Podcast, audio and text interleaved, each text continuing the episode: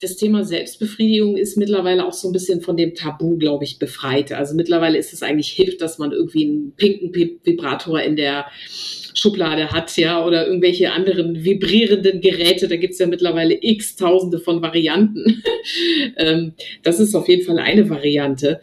Ganz klar. Und das sollte man, darf man als Frau und sollte man auch regelmäßig tun tatsächlich, weil das einfach auch dem ganzen äh, Körpersystem und auch Körper-Geist-Seele-System gut tut, sich selber was Gutes zu tun. Frauen, die häufig Sex haben, kommen später in die Wechseljahre. Das ist das Ergebnis einer Langzeit-US-Studie, in der die Daten von rund 3000 Frauen seit 1996 für zehn Jahre aufgezeichnet wurden.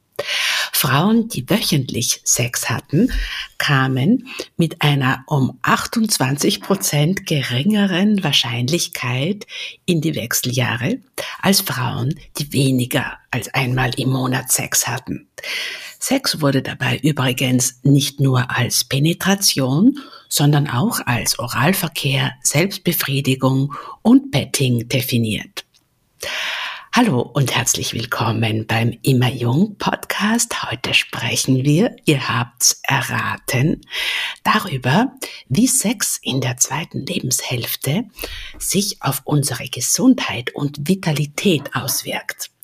Und zwar mit Susanne Wendel, Deutschlands spritzigster Sexualexpertin, Bestsellerautorin und Speakerin.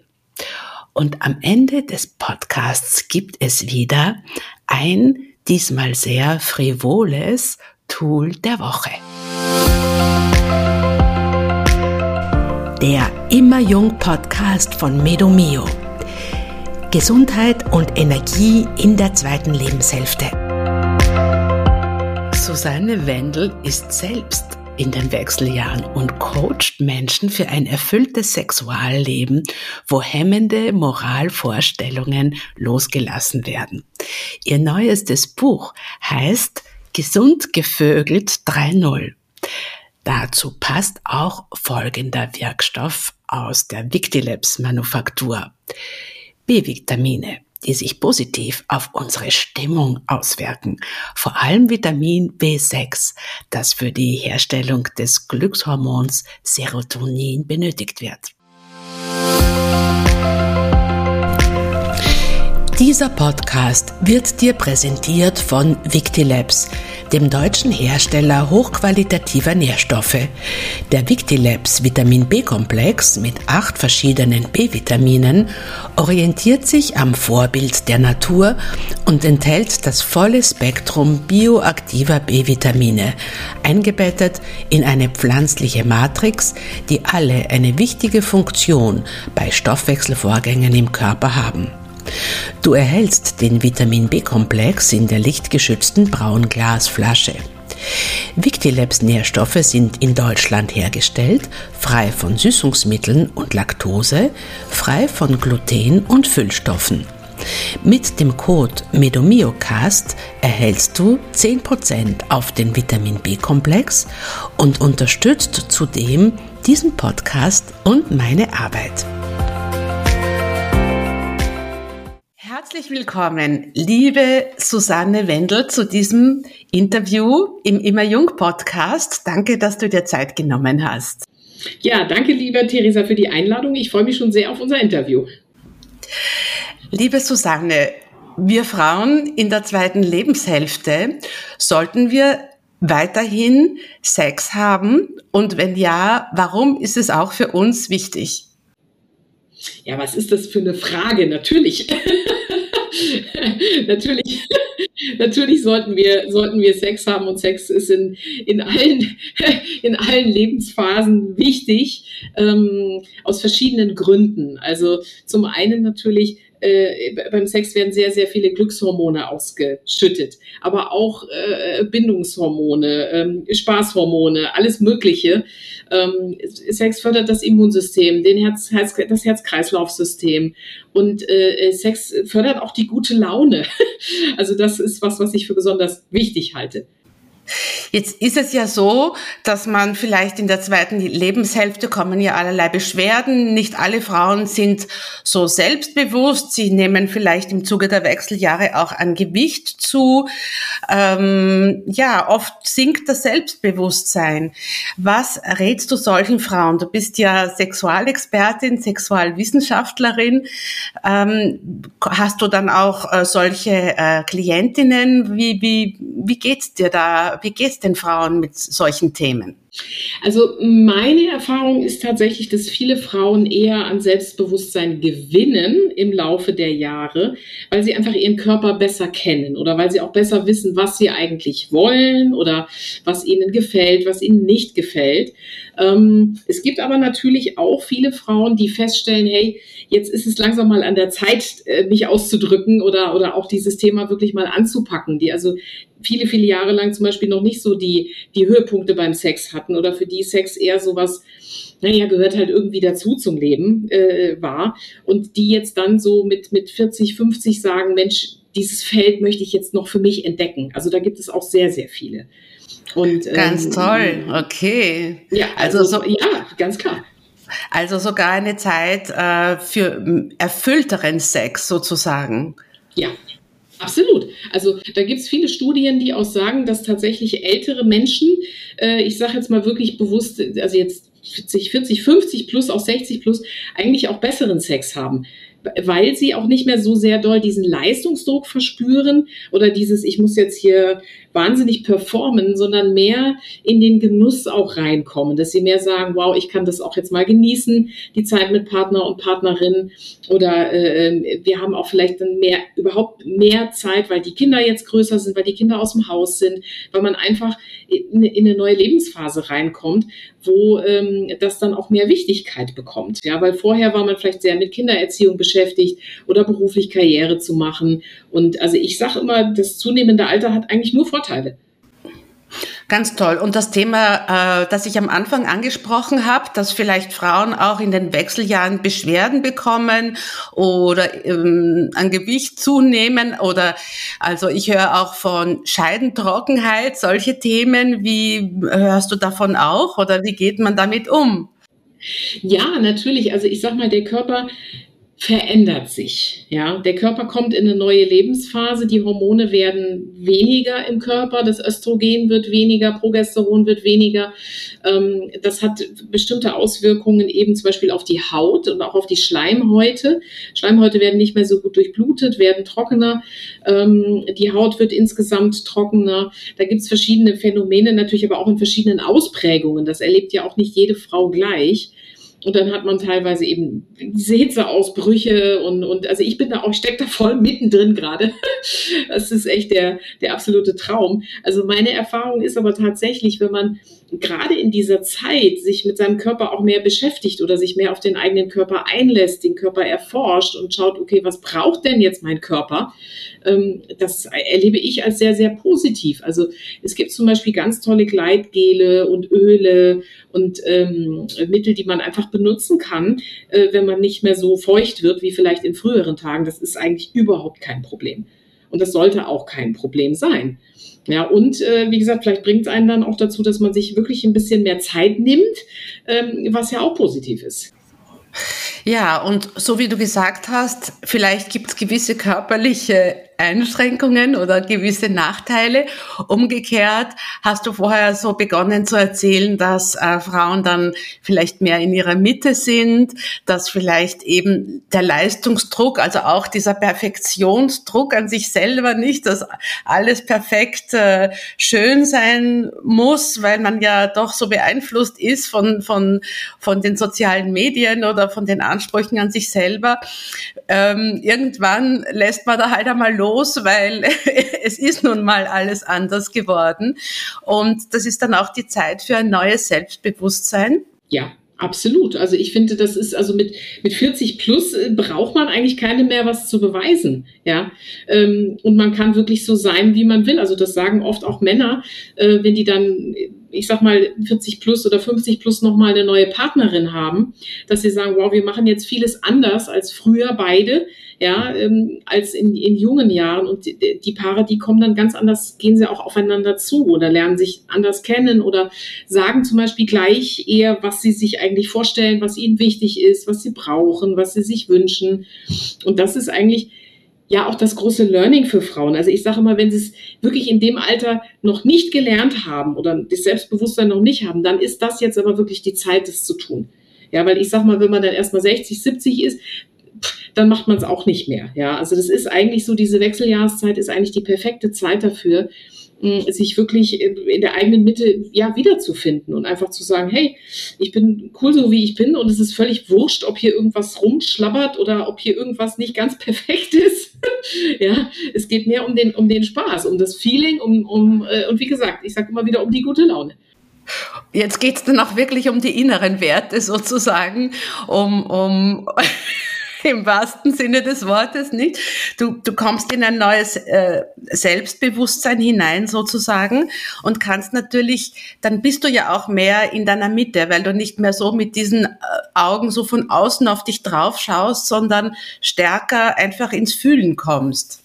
Ähm, ja, also es gibt äh, eine ganz interessante Studie, über die ich auch in meinem Buch sehr ausführlich berichte aus, äh, aus den USA, wo Menschen befragt wurden, die wirklich exorbitant gute sexuelle Erlebnisse hatten, also wirklich außergewöhnlich guten Sex, die den erlebt haben. Und die wurden befragt, was genau haben die denn gemacht oder was waren denn da die auslösenden Faktoren oder äh, was ist denn da passiert bei diesen besonders guten sexuellen Erlebnissen? Und ähm, das waren in erster Linie Menschen, die dort befragt wurden, die seit mindestens 30 Jahren verheiratet waren, also die wirklich in langen Beziehungen waren und die äh, zum Beispiel gesagt haben, ähm, ein ganz wichtiger Faktor war dieses im Moment sein, dieses achtsam sein beim Sex und gleichzeitig intensiv mit dem Partner verbunden sein, aber auch dieses wirklich in der eigenen Mitte sein und ähm, das hat nichts mit exorbitanten Orgasmen zu tun oder wahnsinniger Leidenschaft, dass man übereinander herfällt, sondern dass man wirklich bei sich ist beim Sex und gleichzeitig beim Partner und dass man auch sich Zeit dafür nimmt, dass man äh, sich auch, ähm, ganz wichtiger Faktor war, dass man sich auch verletzlich zeigen darf, dass man sich authentisch zeigen darf, dass es eben nicht darum geht, ich performe jetzt hier irgendwas oder, oder ich, ich fake jetzt hier irgendwas, sondern ich bin einfach wirklich total echt.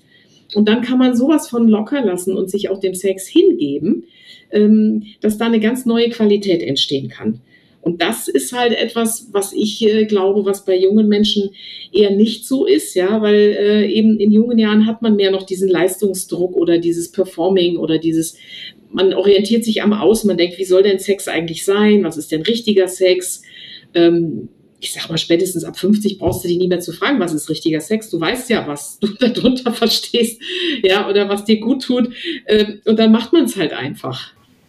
Ja, man steht, glaube ich, auch stärker zu den eigenen Bedürfnissen. Also es gibt natürlich auch bei den jungen Frauen gibt sicher da auch viele Ausnahmen, aber ich glaube im Allgemeinen äh, ist man ist man gelassener und entspannter. Man man kennt den eigenen Körper besser und man lernt seine Bedürfnisse auch zu formulieren. Ich glaube, das ist eine, eine Hürde für viele junge Menschen oder vielleicht auch für Ältere, aber vielleicht tendenziell mehr für Jüngere, dass man, ähm, die, dass man die, eigenen Bedürfnisse noch nicht so kennt oder jedenfalls sie noch nicht so, so ausdrücken kann, seine Wünsche oder was, was, was weißt du darüber? Naja, also ich sag mal so, ich habe oft in, ich, ich coache ja auch Paare und die Paare, die zu mir kommen, die haben also oft das Thema, dass sie sich über die Jahre so ein bisschen verloren haben, ne, so in Kindererziehung und Karriereaufbau und, und, und ähm, Hauskauf und was weiß ich nicht alles. Und dass sie dann eigentlich so, so ab 40, Mitte 40 dann darauf kommen, so, wir wollen jetzt mehr unsere, unsere Bedürfnisse ausleben oder wir wollen uns jetzt nochmal neu finden als Paar auch. Und das ist eigentlich eine perfekte Gelegenheit, sich wirklich damit zu beschäftigen. Also zum Beispiel eben Bücher zu lesen oder mal ein Coaching zu machen, mal zu einem Paarberater zu gehen. Ähm, sich einfach mal damit zu beschäftigen, was wollen wir denn eigentlich? Und das ist letztlich das Thema, äh, was ich hier in, äh, ich darf es einmal kurz zeigen, in meinem neuen Buch auch äh, ähm, intensiv bearbeitet habe, dieses, die Sexgeheimnisse glücklicher Paare. Also was machen denn die anders, die wirklich gute Beziehungen über Jahre haben, die auch guten Sex über Jahre haben, was machen die anders als der ganze Rest? Und tatsächlich ist es so, dass diese Menschen sich Zeit nehmen für ihre Beziehung, aber auch Zeit für den Sex, aber auch Zeit für eine gemeinsame Entwicklung. Und die erleben guten Sex auch tatsächlich als eine gemeinsame Entwicklung. Also das ist ganz interessant, wo viele Leute vielleicht denken, ja, das muss irgendwie so von selbst laufen, ne? die Beziehung läuft schon, man Partner ist ja da, ne? Mm, und der Sex muss auch irgendwie so laufen, sind die, die wirklich gute Beziehungen haben, sich dessen bewusst, dass das auch ein Stück Arbeit ist oder Entwicklungsarbeit ist, ja. Und es war auch, also ich habe im Rahmen meiner Masterarbeit äh, im letzten Jahr in angewandter Sexualwissenschaft, habe ich geforscht über das Phänomen des Life-Changing Sex.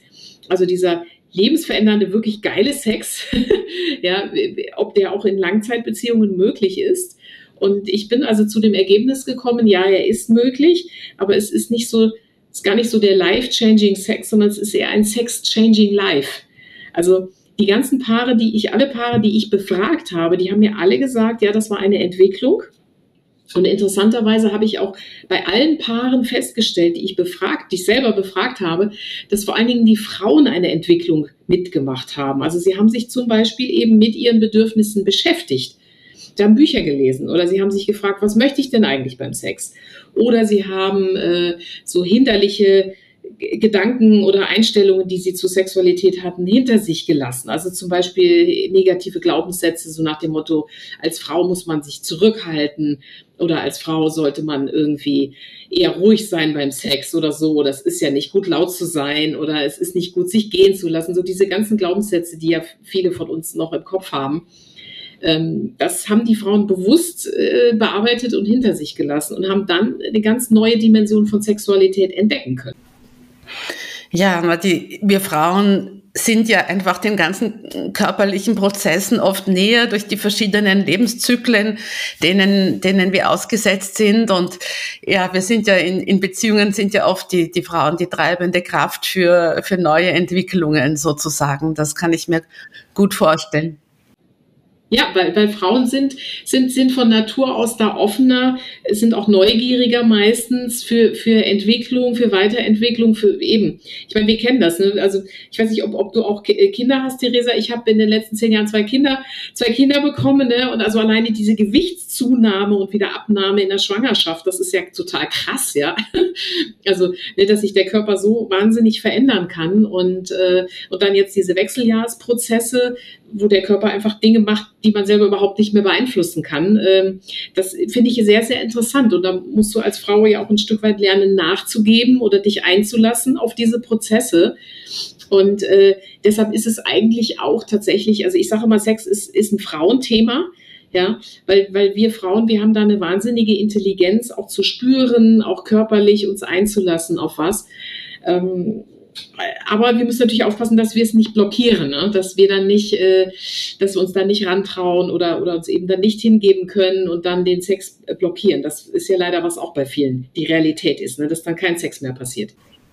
Ja, naja, andere, wir Frauen sind halt oft diesen ganzen Klischees unterworfen und entweder entweder also dass man dass man irgendwelche Dinge darf oder nicht darf nicht oder dass man zwischen diesen verschiedenen Rollen ne, es ist halt nicht ganz einfach da auszubrechen unter Umständen, je nachdem, wie du, wie du erzogen worden bist. Und wenn man in einer langjährigen Beziehung ist, ähm, ist es vielleicht auch nicht ganz einfach, sich so einzugestehen, so jetzt, jetzt müssen wir mal was anders machen und so toll waren die letzten Jahre dann auch wieder nicht und wir brauchen vielleicht auch ein Coaching. Ist es, fällt es dann den, den Frauen oder den Paaren schwer, diese eingefahrenen Bahnen äh, zu verlassen unter Umständen? Ja, also es ist unterschiedlich. Also ich sage mal so, die Menschen, die zu mir kommen, die haben tatsächlich einen Wunsch nach Veränderung. Und ähm, es ist manchmal der Mann und manchmal ist es die Frau, die, die auf mich zukommt. Also ich, ich arbeite ja viel mit Paaren, aber es gibt immer einen, der da mehr Initiative hat. Oder ich sag mal, der einen höheren Leidensdruck hat, ja. Und ähm, ich kann den, ich kann den Paaren da sehr, sehr gut helfen, weil ich immer, äh, ich gehe da gar nicht so sehr in die Problematik rein oder in dieses ganze, was wollen die nicht oder was, was ist das Problem bei denen, sondern ich schaue immer, wo ist denn das gemeinsame Ziel oder wo ist denn die gemeinsame Neugierde? Und das kann ich dann recht schnell herausfinden. Worauf haben die denn beide Lust, was sie vielleicht beide noch nie gemacht haben? Was interessiert sie? Und dann kriege ich die auf eine andere, auf eine andere Ebene. Und dann probieren sie was Neues aus. Und dann haben sie automatisch auch wieder mehr Verbindung. Und das ist ein ganz, ganz interessanter Prozess, weil es hat tatsächlich immer mit Neugier zu tun und damit auch was Altes hinter sich zu lassen und was Neues auszuprobieren. Es erfordert natürlich auch, auch Mut, nicht? Und Bereitschaft zur Veränderung. Ja.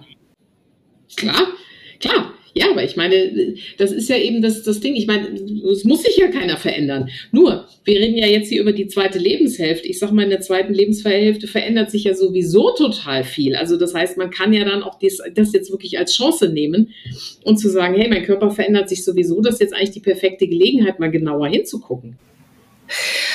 Wenn, wenn du auch äh, in der zweiten Lebenshälfte weiterhin eben ein, äh, ein erfülltes Sexleben haben hast, Kannst du ein bisschen schildern, was das auch äh, für den, was das dem Körper auch Gutes tut? Also ich habe nämlich gerade heute habe ich ähm, gelesen in einem österreichischen Magazin namens Wechselweise von einer Studie, die eben besagt, dass ähm, dass wenn man auch in der zweiten Lebenshälfte viel Sex hat, dass man dann auch später in die Wechseljahre kommt. Also kannst du etwas über die, die gesundheitlichen Auswirkungen von Orgasmen, von äh, erfüllter Sexualität sagen? also ich ganz persönlich kann das jetzt nicht unbedingt bestätigen, was da gesagt wird. Okay. Dass die Wechsel später kommen, also, hm, aber gut. Also laut das, dieser das Studie. Kann durchaus sein. Also, ja. Ja. Also Fakt ist auf jeden Fall, Sexualität hat immer einen guten Einfluss auf den Körper. Egal in welcher Lebensphase und ähm, in der Wechseljahrslebensphase erst recht. Und was ich da vor allen Dingen als wesentlich ansehe, das sind so diese, was ja viele Frauen erleben, so diese Stimmungsschwankungen. Also dieses, dass man sich dann auch wirklich irgendwie schlecht fühlt oder negativ fühlt oder so oder bis hin so leicht depressiv. Also da ist Sex ein perfektes Gegenmittel, tatsächlich, ja, um einfach den, äh, den Glückshormonhaushalt hoch zu anzuheben, ja. Bei äh, Sex, bei, bei gutem Sex, bei Orgasmen, bei, aber auch schon alleine durchs Streicheln, durchs Kuscheln werden so viele Glückshormone ausgeschüttet, ähm, was wirklich einen Einfluss auf die Stimmung hat, definitiv. Ja, und äh, natürlich, wenn ich mich jetzt äh, weiblich mit meiner Weiblichkeit mehr verbinde, hat das wahrscheinlich auch tatsächlich einen, einen positiven Einfluss auf den Östrogenhaushalt. Also das kann ich mir durchaus vorstellen. Ich äh, kenne jetzt diese Studie nicht, aber für mich klingt das absolut logisch und nachvollziehbar. Ähm, ich habe zum Beispiel auch mal was Interessantes gehört, dass ähm, Jetzt muss ich kurz überlegen, wie ich das jetzt sage, dass es auch zum Beispiel einen Einfluss hat äh, auf, auf die Entstehung von Krebs, dass, also dass, dass äh, häufiger Sex ähm, quasi eine, eine Nutzung in Anführungsstrichen der Geschlechtsorgane ja, für Sexualität, dass das auch äh, präventiv bei Krebs wirken kann. Also das habe ich mal gehört. Das fand ich auch eine ganz interessante Aussage. Auf jeden Fall, ja. Und äh, was sagst, ich meine, es sind ja äh, heute, heutzutage sind ja ganz viele Frauen auch Single, ne? Und gerade in der zweiten Lebenshälfte wird man ja oft immer wählerischer und wählerischer mit, mit, mit, den, mit den Partnern. Und ist, dann ist man oft auch über längere Strecken Single. Was, was tue ich? Äh, wie, wie komme ich da zum, zum erfüllten Sex? Naja, das ist, glaube ich, das Einfachste, oder? also zum einen kann man ja durchaus selbst Hand anlegen. Ähm, da gibt es so viele Möglichkeiten, Varianten, also auch Spielzeuge, Hilfsmittel, Vibratoren äh, in allen Varianten.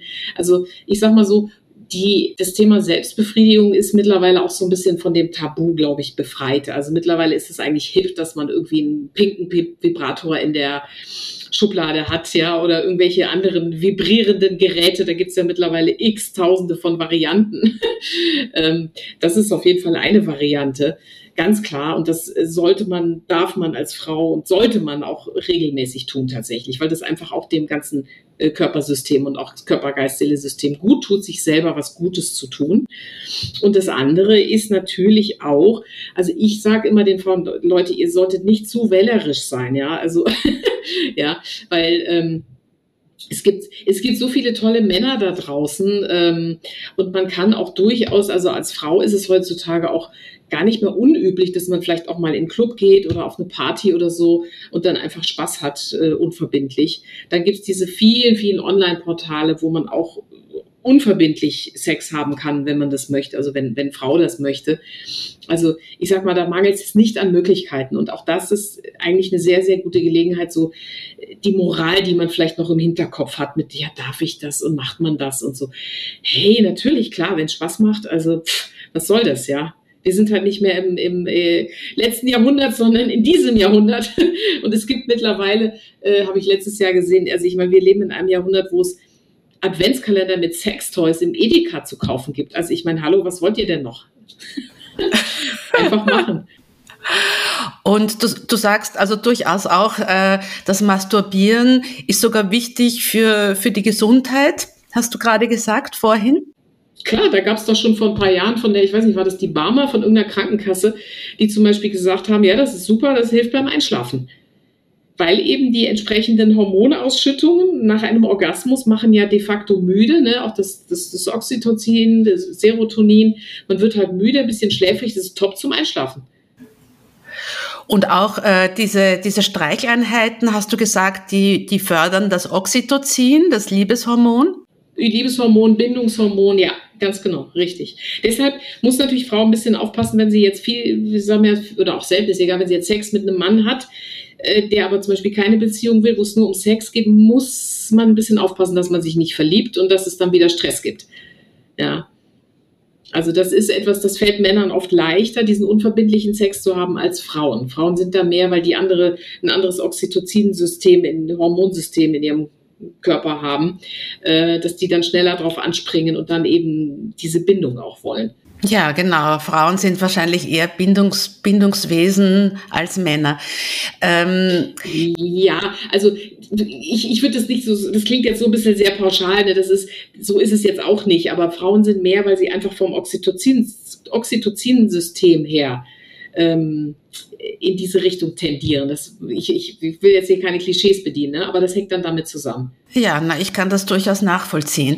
Susanne, du hast ja jetzt ein neues Buch geschrieben, äh, Gesund. Mhm. Also du, du bist äh, Bestsellerautorin von mehreren Büchern, nicht? Zuerst das Gesund gevögelt, dann äh, mhm. jetzt ist es Gesund gevögelt 3.0. Und genau, ich habe mir richtig.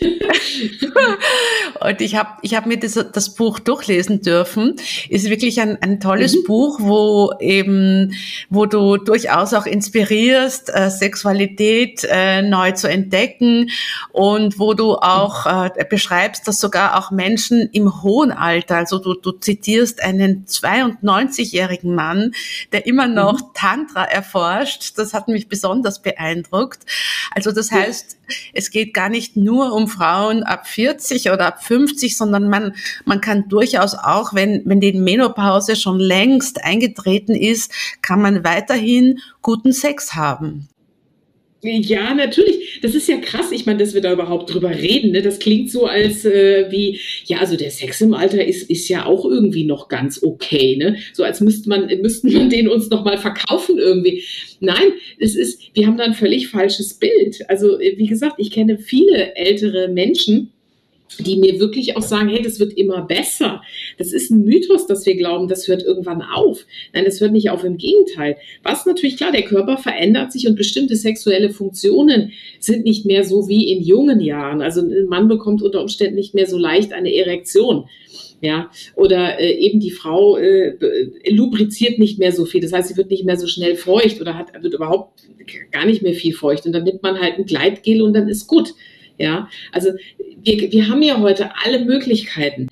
Also es gibt eigentlich überhaupt keinen Grund mehr, keinen Sex zu haben, ähm, außer eben, äh, man, man ist dann irgendwie, keine Ahnung, man hat dann immer noch äh, als älteres Paar zum Beispiel, dass, dass man dann immer noch diesen Geschlechterkrieg am Laufen hat, dass man dann immer noch irgendwelche komischen Machtspiele am Laufen hat. Das beeinträchtigt natürlich die Sexualität. Ja, anstatt dass man dann wirklich einfach sagt, hey, wir zwei haben jetzt Spaß miteinander. Und zwar irgendwie entweder einmal in der Woche oder alle zwei Wochen egal oder auch öfter oder auch weniger oft. Äh, aber wichtig ist, dass man das, dass man e-, endlich in dieses Genießen reinkommt. Also, dass die Frau im Prinzip, dass sie aufhört, immer irgendwie, ah, das muss alles perfekt aussehen und ich muss irgendwie toll dastehen und dass der Mann aufhört, das Ding als Leistungsdruck zu betrachten. So, ah, ich muss sie jetzt unbedingt zum Höhepunkt bringen. Also, wenn das alles mal wegfällt, dann kann man echt richtig Spaß haben.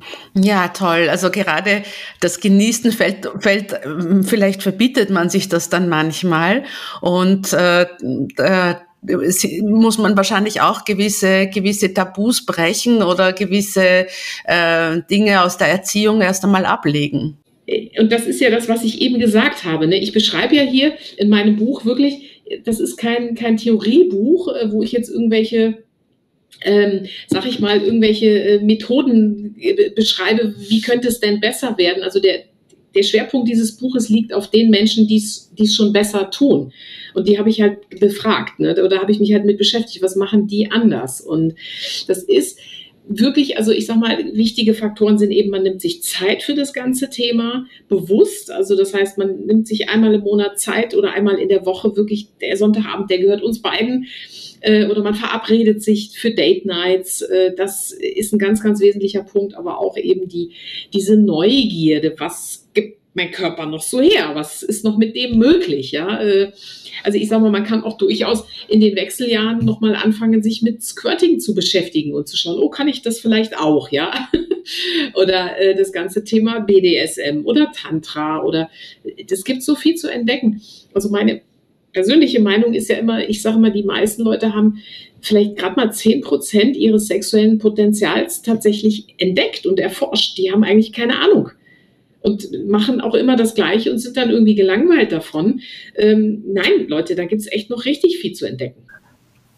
Das heißt, es kann sein, dass ich äh, mit, mit 40 oder 50 entdecke, ich kann ja doch squirten. Also das ist dieses Abspritzen nicht beim, beim Orgasmus, für die, die es nicht wissen. Das sind also Dinge, die kann ich auch in der zweiten Lebenshälfte entdecken. Natürlich. Man kann jederzeit alles entdecken. Klar. Man muss ja nur wissen, wie es geht. Gibt es da, gibt's da verschiedene Anleitungen, wie ich solche Sachen. Bücher, da gibt es Ratgeber, ja, da gibt es alles möglich. Ich merke gerade, das Licht verändert sich bei mir. Ich werde gerade ein bisschen rot. Ne? Das liegt raus, weil draußen die Sonne rauskommt. ähm, es ist, nein, es, es, gibt, es gibt Bücher, es gibt Anleitungen, es gibt sogar Workshops für solche Themen. Ja, oder das, äh, ich sag mal, oder Tantra. Das ist so, also für viele Menschen ist Tantra mehr so der Einstieg. Weil, ähm, oder ich sag Vielleicht mal so, erklärst du ein bisschen, was Tantra Variante. ist. Ja, also Tantra sind, sind gegenseitige Massagen. Also wo man dann lernt, okay, wie, wie kann ich mich gegenseitig, wie kann ich meinen Partner massieren und zwar ganz körpermäßig. Da gibt's dann äh, bestimmte, ja, bestimmte Massagetechniken, aber auch dann eben intim. Ja, und äh, das fängt jetzt an, dass man ein bisschen Massage lernt, dass man, man kann das Online-Kurse, Bücher, wie auch immer. Man kann aber natürlich auch ein Live-Seminar machen. Das geht dann teilweise aber so weit, dass man sich dann auch nackt auszieht und dass man das dann an anderen Menschen ausprobiert, diese Massagetechniken. Das ist freilich jetzt nicht jedermanns Sache. Ne? Also in, in Gruppen mit anderen nackt und sich da gegenseitig anzufassen. Aber da gibt's auch ganz, ganz viele Vorstufen, wo man einfach sich dem Thema mal annähert. Dann also Tantra ist eins, Slow Sex ist zum Beispiel auch sowas. Slow Sex ist einfach, dass man mal ganz langsam Sex macht, ja, oder, oder äh, einfach ineinander ist und sich mal gar nicht bewegt, sondern nur wirklich vorsichtig streichelt und mal schaut, was passiert. Oder dann äh, gibt es äh, in der Sexualtherapie bestimmte Übungen, die man macht, Berührungsübungen, wie man sich einfach wieder mehr fokussiert auf den anderen und nicht dieses schnell, schnell und, und äh, ich sag mal, keine Ahnung, küssen, lecken, reinstecken, Orgasmus fertig. Also das, ja, sondern wirklich mal andere Dinge auch miteinander auszuprobieren. Darum geht es ja oder eben den ganzen BDSM-Bereich, sich gegenseitig fesseln kann sehr, sehr erotisch sein oder äh, sich ausprobieren mit, was passiert, wenn ich dem Partner mal den Hintern versohle oder sowas. Da kann man sich ja überall mal annähern. In Wien gibt es so ein äh, äh, Zentrum, wo man verschiedene Sexualtechniken lernen kann. Da gibt es zum Beispiel einen Kurs in Dirty Talk. Da war ich total überrascht, wie ich das gesehen habe. Oder einen, also wo man, wo man Dirty Talk lernt oder ähm, Fesseltechnik habe ich dort auch äh, gesehen. Also wie man sich gegenseitig, dieses Bonding oder wie das heißt, ne? Bondage, Bondage, ja. Genau. Bondage, Richtig, ja, ja, Bondage, ja, genau. Ja. Ja, da gibt's, das ist, und das ist mittlerweile alles total salonfähig und normal, ja. Also wenn man sich überlegt, vor 50 Jahren, unsere Eltern, die wären tot umgefallen wahrscheinlich. wenn sie so mit einer Zeitmaschine in die, stell dir vor, sie wären mit der Zeitmaschine, wären vor diesem Zentrum in Wien gelandet und hätten dann gesehen, was da alles passiert, um Gottes Willen, ja. Ich meine, ist jetzt nicht so, dass es solche Sachen nicht, früher nicht auch schon gab. Aber das war natürlich alles total heimlich und versteckt und da ist man gar nicht als normaler Mensch rangekommen an solche Sachen. Und in deinem Buch, vielleicht können wir dann noch äh, darauf zurückkommen, hast du gesagt, dass du so auch erforscht hast, was ähm, gut funktioniert sozusagen, damit äh, auch in, in, in langen Beziehungen es zu, zu gutem Sex weiterhin kommt oder was für erfüllte Sexualität, was da alles dazugehört. Vielleicht kannst du das noch einmal für unsere Zuhörerinnen zusammenfassen.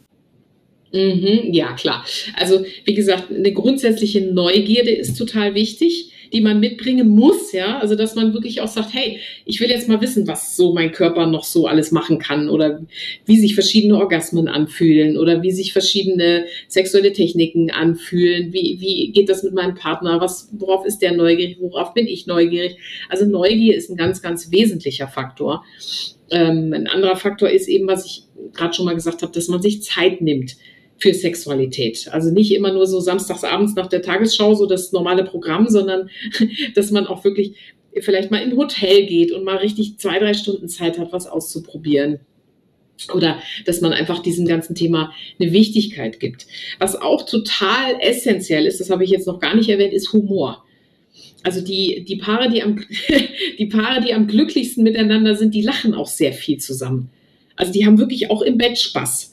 Also die, die können miteinander rumalbern und witzeln und, und lachen auch über Missgeschicke und äh, haben einfach Spaß miteinander. Das ist ein ganz, ganz wichtiger Faktor.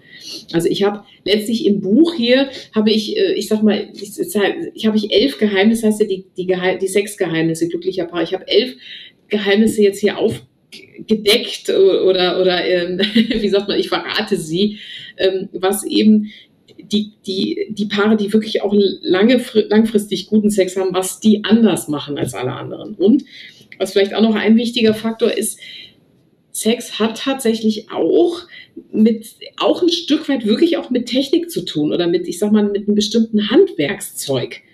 Ja, also da gehört zu, dass man ungefähr weiß, wie funktioniert ein männlicher Körper und wie funktioniert ein weiblicher Körper, ähm, dass man sich auch damit beschäftigt, wie funktioniert Erregung. Also ich habe ein Kapitel darüber geschrieben, wie wird aus Erregung ein Höhepunkt. Und da gibt es eben verschiedene Wege dahin. Und äh, wenn man die kennt, dann kann man auch sagen, ah, okay, ich mache das so. Und wie, wie macht es denn vielleicht jemand anders, ja? Oder wie könnte ich es denn anders machen, dass ich mehr Lust empfinde? Weil es gibt Menschen, die kommen sehr schnell zum Höhepunkt, äh, aber haben gar nicht so viel Lust dabei. Das ist einfach wie so eine schnelle Entladung. Es gibt aber auch andere Menschen, die können Lust wunderbar so in ihrem ganzen Körper verteilen und, und können wahnsinnig lustvoll Sexualität haben, aber die schaffen keinen Höhepunkt. Also, und da gibt es wirklich, also einfach, das Wissen fehlt da den vielen Menschen, dass die einfach eine Wissenslücke haben an dieser Stelle. Weil ich meine, wo lernt man es denn auch? In der Schule lernst du ja mehr so diese biologischen Fortpflanzungssachen, sag ich jetzt mal oder einfach, okay, wie funktioniert ein Junge, wie funktioniert ein Mädchen, wie funktionieren die beiden zusammen? Ähm, und der Rest ist aber irgendwie Try and Error. Deshalb bin ich ja ein großer Freund äh, des lebenslangen Lernens, auch in diesem Bereich. Also Lifelong Learning äh, braucht man, kann man ja nicht nur im Beruf machen oder so, sondern auch im Privatleben. Warum denn nicht? Ich glaube, es gehört auch so dazu, dass man einfach eine Hemmung nach der anderen ablegt. Also wenn ich an, äh, wenn ich so zurückdenke, als junges Mädchen bis zum heutigen Tag, das ist schon so wie wenn eine Zwiebelschicht nach der anderen von mir abfällt und man wird eigentlich dann äh, im Sinne des lebenslangen äh, Lernens, also man legt Hemmungen ab, man ist immer offener und klar kommt das eben dann dem Sexleben zugute. Absolut, ja, klar, natürlich. Hemmungen ablegen, auch diese, wie gesagt, dieses alles, was man noch so mitgekriegt hat an Negativen aus der Erziehung. Ähm, aber man muss sich auch meiner Meinung nach da jetzt nicht Monate und Jahre lang mit beschäftigen, was habe ich jetzt alles noch für Glaubenssätze von früher, sondern man kann auch einfach so Spaß haben und man kann auch einfach sagen, hey, die brauche ich nicht mehr, die darf ich jetzt mal über Bord werfen und dann ist auch mal gut. Und das geht umso leichter, je mehr Lust ich am Sex habe und je mehr Neugier ich habe. Was rätst du Paaren? Weil was ich öfter so höre, dass mitunter ähm, traut man sich das nicht, so sich einzugestehen oder dem Partner einzugestehen, dass man sich jetzt was anderes wünscht oder dass man eigentlich unzufrieden ist. Das kann doch mitunter eine Hürde sein, dass man jetzt sagt, so jetzt sollten wir mal drüber reden oder jetzt sollten wir mal zugeben, dass einiges nicht gepasst hat schon seit längerer Zeit oder nicht, nicht, nicht, nicht befriedigend genug war. Ja, ja, die Kommunikation in dem Bereich ist natürlich ein ganz, ein ganz essentieller Punkt. Und da muss ich jetzt vor allen Dingen mal die Frauen ansprechen, ähm, auch mit, äh, mit, mit vielleicht etwas, ähm, wie soll ich das jetzt sagen, mit sehr direkten Worten. Also liebe Frauen, wenn euch was an eurem Mann nicht gefällt, dann äh, dürft ihr ihm das natürlich sagen und müsst ihm das auch sagen. Aber die Frage ist, wie sagt man ihm das? Und das muss immer mit einer Anerkennung sein. Weil das Schlimmste, was, was Frauen machen können, ist, dass sie dann so um die Ecke kommen, du machst das immer falsch und du kannst das nicht und was weiß ich nicht alles. Das ist der absolute Killer. Ja, also lieber äh, sagen, weißt du was, Schatz, lass es uns doch mal so ausprobieren. Oder weißt du was, ich würde gern mal das und das ausprobieren. Oder irgendwie sagen, du, wir machen das jetzt immer so und so. Was hältst du denn davon, wenn wir es mal so und so machen? Also mehr aus dieser Neugier heraus, ja, und auch als eine Haltung, die das anerkennt, was man bisher gemacht hat. Ähm, weil es haben ja beide was da mitgemacht. Ne? Also ich sag mal, die Frau, die vielleicht äh, nicht zum Orgasmus gekommen ist, die hat ja auch was gemacht.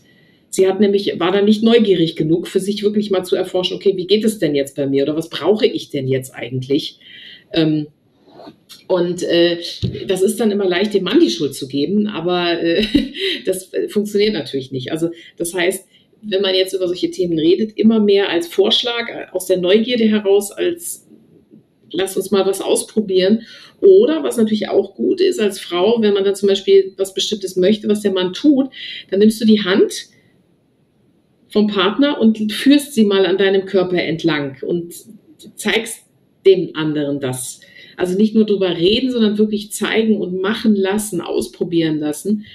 Und bitte, liebe Frauen, nicht so schnell die Geduld verlieren, ähm, weil äh, manche, die denken dann auch, jetzt habe ich es ihm doch schon zweimal gesagt. Ja, das ist halt auch was, dieses, deshalb meine ich, das, das ist ein Stück weit ein Handwerkszeug auch, sexuell. Also das hat wenig eigentlich mit Emotionen und Verliebtsein zu tun. Klar, wenn man verliebt ist, dann, dann kriegt man nicht genug vom anderen. Dann macht man einfach drauf los und das passt dann schon irgendwie. Aber äh, ich sag mal, richtig guten Sex zu haben, das ist wirklich etwas, was, was Menschen erst lernen im Laufe der Zeit. Das ist ein bisschen wie, wie Klavierspielen oder Tennis spielen wenn man das halt öfter macht, dann kriegt man besser ein Gefühl dafür. Und äh, da ist es ja auch meine Mission, den Sex mal ein bisschen aus dieser ganzen Tabuisierung rauszubringen, ja, weil letztlich ist das was ganz Normales, was ganz Natürliches und da gibt es einfach noch viel zu lernen für alle. Ganz toll, Susanne. Dann möchte ich äh, alle einladen, das in das ins neue Buch von Susanne Wendel reinzuschauen. Gesund, gesund gevögelt 3.0. Da findet ihr eben ganz ja, viele. Das ist der dritte Teil. es gab schon gesund gevögelt. Äh, eins und einen, dann gab es den zweiten mhm. und das ist jetzt der dritte Teil sozusagen. Genau. Ja, scha Richtig, schaut euch doch alle die, die Bücher an und dann äh, ist das auch die Einladung, mehr zu masturbieren. Wir haben heute gehört, dass das äh, besonders gesund ist und Neues auszuprobieren und mit euren Männern vielleicht diplomatisch und, und äh, anerkennend zu sprechen. Und so kommt man dann als Frau auch äh, mehr in den Genuss. Mhm, auf jeden Fall. Dann danke ich dir, Susanne, dass du da warst und bis zum nächsten Mal. Ja, Tschüss. Sehr gerne. Ja, ich hoffe, diese Episode hat euch zu neuen Sextaten inspiriert. Wir haben darüber gesprochen, warum Sex in der zweiten Lebenshälfte immer großartiger wird, warum es unseren Hormonen gut tut und dass guter Sex bedeutet, ganz bei sich zu sein und sich das Genießen zu gestatten. Fernab von Perfektionsansprüchen. Erforscht euren Körper, bringt Schwung in euer Paarleben und für die Singles unter uns, wie wäre es mit Masturbieren? Die Challenge der Woche lautet daher mehr Sex und auch mehr Masturbieren. Das führt auch zu mehr Östrogenausschüttungen, mehr Glückshormonen und, wie wir zu Beginn dieser Episode gehört haben, es verzögert die Menopause. Viel Spaß dabei und bis zur nächsten Woche.